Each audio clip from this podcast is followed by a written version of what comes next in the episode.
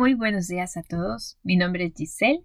En este episodio vamos a hablar sobre un tema muy común pero a la vez muy personal.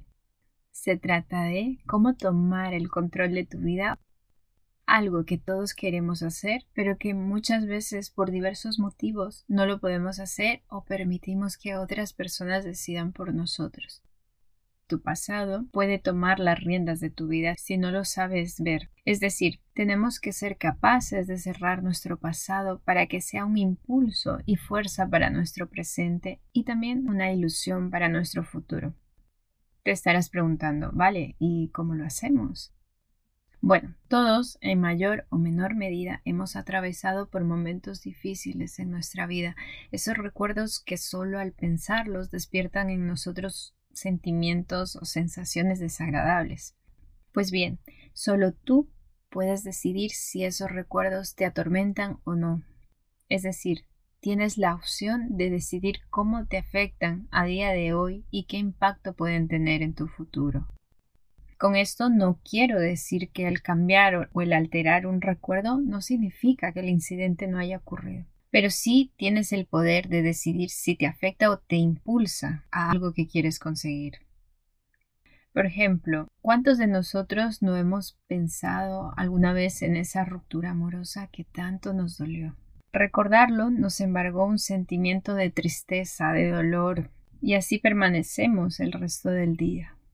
Para cortar con esa sensación podemos traer emociones más agradables y sustituirlas, es decir, esa sensación que aún me duele la puedo sustituir por un recuerdo más feliz. Y dirás, ¿cómo lo hago? Bueno, puedes hacerlo en cinco pasos. Lo primero será pensar en un día en el que fuiste verdaderamente feliz. Lo segundo será fijarte bien en las cosas que ves, que oyes, que sientes. Si lo que recordaste fue una imagen, intenta recordarlo lo más nítida posible, lo más grande, si te ves a ti en esa imagen, intenta entrar en ella para ver si esa sensación aún es más fuerte, esa sensación de alegría, de felicidad. Después, escucha los sonidos, en ese momento lo que hubieras podido escuchar, risas, um, música. Y por último, trata de ponderar esos sentimientos o esas emociones. Una vez que hagas esto, reemplazas esos sentimientos de tristeza por felicidad. Por ejemplo, yo suelo pensar en mi viaje a Brasil en 2014, en concreto en la final en el Maracaná, el momento en el que pasé todos los controles para entrar al Maracaná y escuché retumbar la música por los parlantes. Ah, esa, esa sensación de me va a explotar el corazón, de ver la gente bailando, cantando por los pasillos, que al solo verlos te contagian. No veía la hora de subir corriendo las escaleras para llegar al palco y ver todo el estadio. Ese estadio que desde niña soñaba con conocerlo. Muy pocos de vosotros sabéis que a mí me encanta el fútbol desde que soy una petita. Me fascina y uno de mis sueños era estar en una final del Mundial del Maracaná. Pues bueno, ese sueño se cumplió y ese día fue inmemorable para mí. Cuando llegué ya por fin a mi asiento, no podía creerlo, sentía que el corazón literalmente me iba a explotar. Me embriagaba una sensación de alegría, de felicidad, de euforia y todavía no había empezado el partido. De hecho, tengo una anécdota muy graciosa y curiosa a la vez y es que por ser latina yo iba con Argentina. El caso es que cuando metió gol Alemania yo estaba tan metida en el partido que inconscientemente grité y luego me di cuenta, ¿qué hago? ¿Qué? Dios rayos, ¿qué estoy haciendo? Pero sentía tanta felicidad y tanta emoción que no lo pude evitar. Realmente estaba tan entusiasmada por estar allí que simplemente me dejé llevar, ¿no? Me sentía como una niña llena de felicidad, alegría y lo disfruté mucho. En realidad disfruté todo el viaje, conocí gente maravillosa y disfruté tanto que después aprendí a hablar portugués. Y hasta el día de hoy ese viaje me trae gratos recuerdos, me embriaga esa felicidad, ese entusiasmo, esa energía que sentí ese día.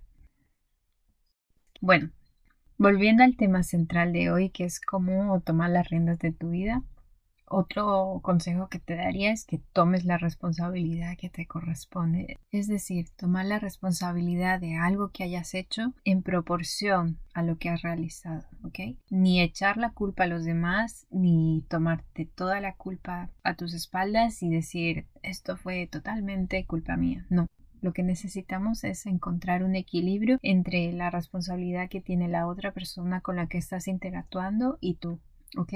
¿Vale? Si tú dices, no es mi culpa, esto, esto es culpa tuya, me siento así, así y tal, lo único que estás consiguiendo es deshacerte de esa culpa a corto plazo es una trampa. ¿Y sabes por qué?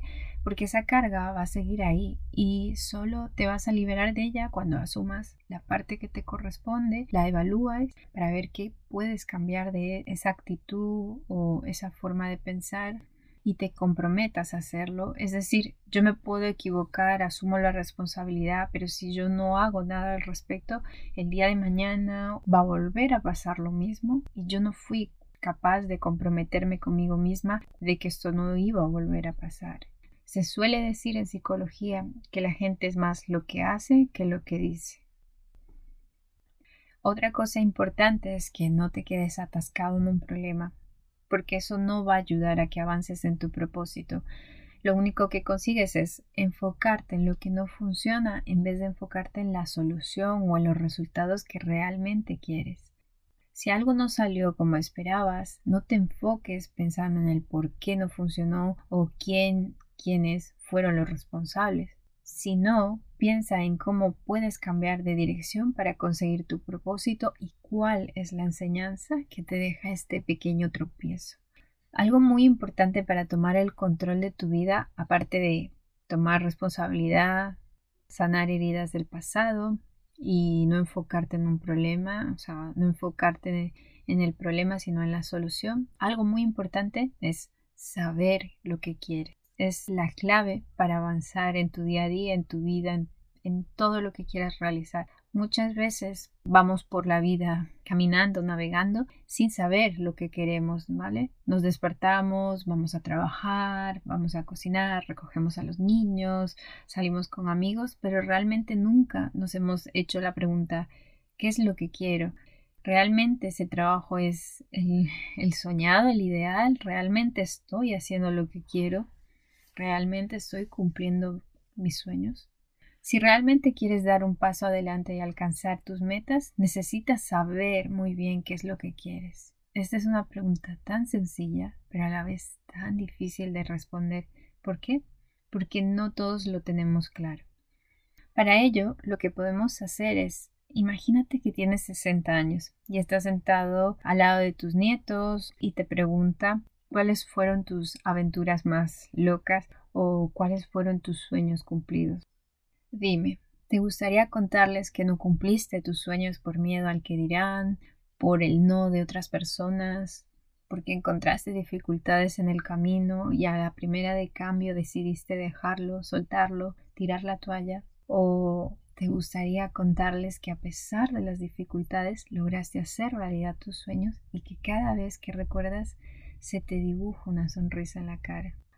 Estoy segura que te encantaría contar tu vida con la segunda opción, contando que fuiste capaz de enfrentar tus miedos, tus dudas, tus problemas y realizar tus sueños.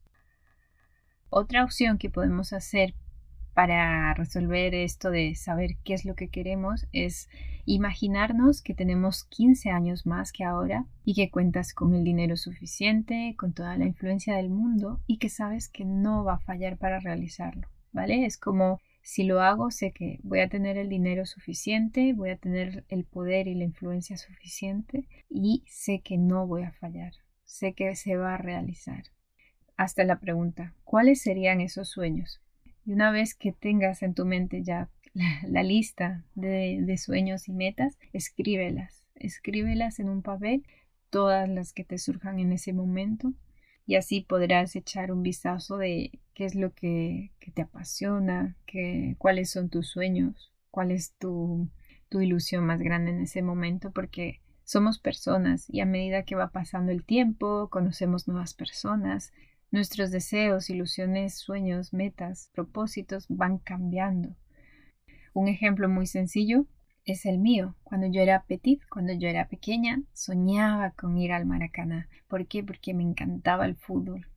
Ahora que evidentemente ya he cumplido ese sueño, tengo otros sueños. Por ejemplo, trabajo en negocios, en negociaciones, en category manager, compras y todo esto, pero también estudio coach, también estudio desarrollo personal, programación neurolingüística, porque me encanta ayudar a la gente, me encanta escucharla, saber qué necesita de mí, poder ayudarle a hacer un cambio en su vida siempre que, que me lo permita, ¿no? Y otro de mis sueños locos es poder dirigir eventos muy, muy grandes, eventos como la final de, un mundial, los Juegos Olímpicos o una Super Bowl, estar allí, eh, ya sea dirigiendo toda la parte previa al partido o dirigiendo la parte posterior.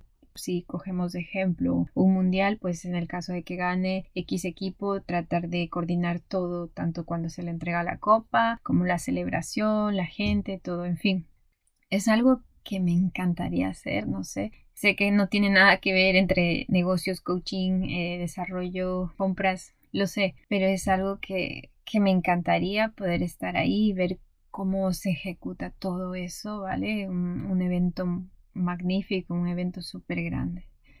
Para finalizar, te voy a hablar de un tip que te va a ayudar a crear resultados bien formulados. Una vez que tengas claro qué es lo que quieres de la vida, cuáles son tus sueños, tus propósitos, debes hacerte las siguientes preguntas para obtener resultados concretos que te van a ayudar a progresar, a llegar a esa meta final. La primera pregunta es, ¿he formulado la meta en positivo? Es decir, ¿qué es lo que quieres? ¿Qué prefieres obtener a cambio? Lo que deseas debe quedar muy claro. La segunda pregunta es, ¿es una meta propia, mantenida en el tiempo y bajo mi control? ¿Lo hago por mí o por alguien más? ¿Solo depende de mí? La tercera pregunta es, ¿puedo comprobar si estoy logrando resultados? Es decir, ¿qué voy a hacer cuando logre lo que quiero? ¿Qué cosas voy a ver, sentir, oír cuando lo logre? La cuarta pregunta es, ¿está bien definido el contexto? Es decir, ¿dónde, cuándo, cómo y con quién lo deseo alcanzar? Estas preguntas nos van a ayudar a afinar esa meta, a eliminar todo aquello que no sea necesario. La quinta sería, ¿se señalan los recursos necesarios? ¿Ya sabes qué recursos necesitas? ¿He llegado a hacer algo parecido en el pasado? ¿Qué ocurre si actúo como si ya tuviera esos recursos? Esta última pregunta es esencial ya que va a actuar como si ya lo tuvieras, te va a ayudar a cambiar aquellas cosas que crees y que quizás te detienen, te va a permitir probar el resultado para ver cómo te sientes y te va a ayudar a cambiar tu forma de pensar. La siguiente pregunta es, ¿cuál es el propósito real detrás de lo que quiero hacer? ¿Qué gano o qué pierdo si lo logro? Indagar más a fondo, rascar dentro de ti para saber ¿Qué hay detrás de ese sueño? ¿Cuál es ese valor añadido? Y la última pregunta es, ¿está claro cuál es el primer paso que debo dar? ¿Cuál es ese paso? Esta pregunta es esencial porque muchas veces soñamos con, por ejemplo, en mi caso, dirigir grandes eventos de mundial, Juegos Olímpicos, Super Bowl, y, no sé cuál es el primer paso que tengo que dar. Seguramente me tendré que ir hacia la parte de dirigir eventos, em, dirección de eventos, ¿no? Algo muy distinto a lo que estoy acostumbrada a trabajar. Pues lo que tendré que hacer es primero investigar sobre el tema y dar el primer paso estudiando sobre ello. En resumen, los pasos para conseguir el éxito esperado son el primero, especifica cuál es el resultado que esperas. Sé lo más concreto posible. El segundo es pon atención, da el primer paso para que poco a poco lo vayas logrando. Comienza con un pequeño paso, un pequeño baby step y día tras día, semana tras semana, revisa y mira si lo estás logrando. El tercero es ten en cuenta tu conciencia sensorial, es decir, todo aquello que al pensar en tu meta escuchas, sientes, ves. Esto hará que si algo no funciona puedas modificarlo. Por ejemplo, he decidido estudiar historia del arte y me doy cuenta que a través de un libro no soy capaz de percibir o de, o de imaginarme los cuadros. Entonces, lo que tengo que hacer es visualizar cómo quiero estudiar historia del arte, cómo puedo mejorar. Eh, puede ser a través de un documental, yendo al museo, ah, rodeándome de gente que haya estudiado esta materia y que me cuente sus anécdotas y, y que me ayude a progresar, ¿no? Entonces, si no me siento a gusto con un libro porque solo veo palabras y palabras y palabras y no, no puedo tener esa sensación de sentir, de, de ver, de conectarme con, con, el cuadro, con la escultura, lo que puedo hacer es primero indagar en Internet, buscar documentales y luego empezar a leer libros y por último ir al museo para poder estar frente a la pintura y poder estudiarla con, todo con todos los recursos que previamente he realizado. Porque si me quedo con el libro, al final es, es una sensación desagradable porque me siento incompleta. La cuarta es, sé flexible en tu manera de comportarte. Si lo que haces no funciona, algo distinto. Cambia de estrategia, cambia de camino. Como la famosa frase que todos conocemos, todos los caminos conducen a Roma. Recuerda, disfruta de la sensación de haberlo logrado. Cuando logres una de tus metas, agradece porque es una sensación única. El fracaso no existe, son los resultados de los cuales podemos siempre aprender. Piensa en cómo te gustaría recordar tu yo de ahora, seguramente cumpliendo y haciendo poco a poco real sus sueños. Cada día cumple ese sueño, eso que deseas tanto y que te llenaría de felicidad y de alegría que te explotaría el corazón literalmente. Da el primer paso y celébralo porque será el comienzo de algo que puede cambiar tu vida o te puede dar otra perspectiva de cómo vivirla. Cuando comencé a estudiar coaching hace ya unos 2-3 años, no imaginaba el impacto que iba a tener esto en mi vida. Sobre todo este año fue cuando intensifiqué más el tiempo que le dedicaba a estudiar, a leer, a aprender y vi grandes resultados. Porque esos pasitos que di en 2018, en 2020, los convertí en pasos gigantes. Y me siento muy orgullosa porque mi vida dio un giro de 180 grados. Comprendí mis monstruos del pasado, mis miedos, los enfrenté y me siento más segura de lo que quiero conseguir en mi vida, de lo que quiero lograr en mi presente y mi futuro. Aparte, conocí gente maravillosa que me ayuda a crecer día a día, a atreverme a soñar y seguir esos sueños. No es fácil, no digo que sea un camino de rosas, pero es impresionante cómo te puede cambiar la vida. Y bueno, eso es todo por hoy. Espero que os haya sido de gran ayuda. De verdad, solo pensar que esta información puede ayudar a alguien a reformular sus sueños y mejorarlos o cambiar su vida me llena de gratitud y felicidad. De eso se trata este podcast, de ayudar a más personas. Os espero en el siguiente episodio. Os mando un beso y un abrazo gigante. Chao.